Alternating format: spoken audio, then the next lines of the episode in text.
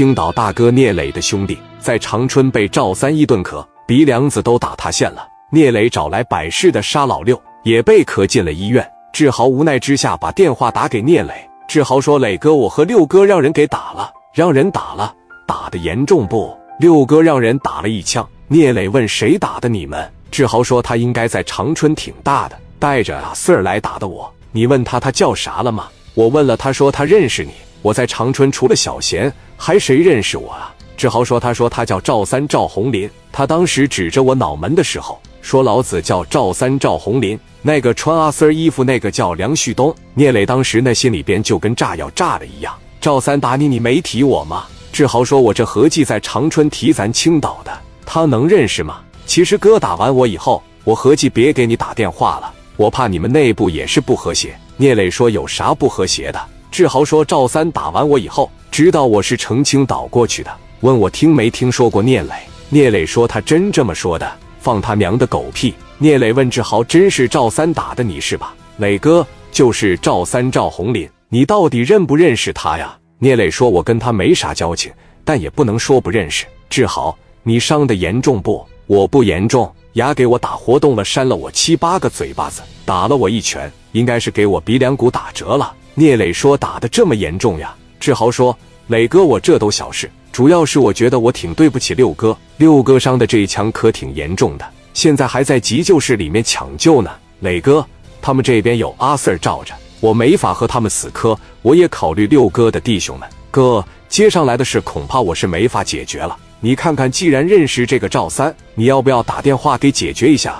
聂磊当时气得恨不得拿手里的大哥大削赵三头上。一，他现在很生赵三的气；二，他真是心疼志豪。志豪本身在这个团体里面岁数最小，平时这些弟兄也都挺照顾，现在被揍得这么严重，磊哥肯定是特别心疼。聂磊说：“这样吧，你没事的话，你先在医院守着点你六哥，等你六哥出院了以后，先确保人身安全。”我给赵三打电话，我找他，然后你在那边等着我，我准备过去一趟。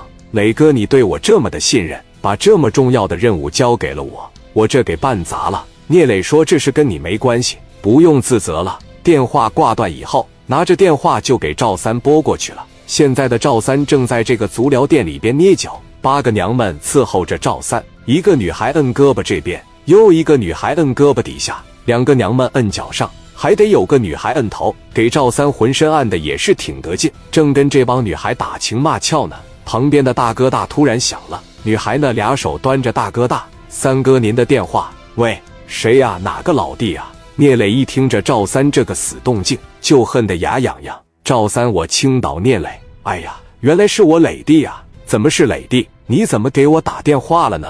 赵三，你干啥呢？我没啥事，脚底不得劲，我在足疗店里面。找几个娘们给我按一按。刚才我还提到你了呢，你这电话就给我打过来了。我刚才收拾了一伙青岛来的小孩，让我给打懵逼了，给鼻梁对折了，扇了几个嘴巴子。我这老胳膊老腿的，来松快松快。你有什么事？赵三，你知不知道你削的那块青岛的是谁呀？赵三说我不知道，说是给刘果过来要账来了。怎么的了，磊弟啊？聂磊说你扇的那小孩，你给鼻梁子揍折的。那是我弟弟，他叫志豪。志豪虽然岁数不大，但是他是我的贴身保镖。此时的赵三蹭的一下就起来了，给按摩的娘们吓一跳。赵三说道：“你们几个出去吧，赶紧都给我出去！磊弟，玩笑可不能这么开呀！这么开玩笑的情况下，我的这个内心呐，真的是容易出问题的。”聂磊说道：“赵三，你跟我装什么装？磊弟啊，真的是你的保镖吗？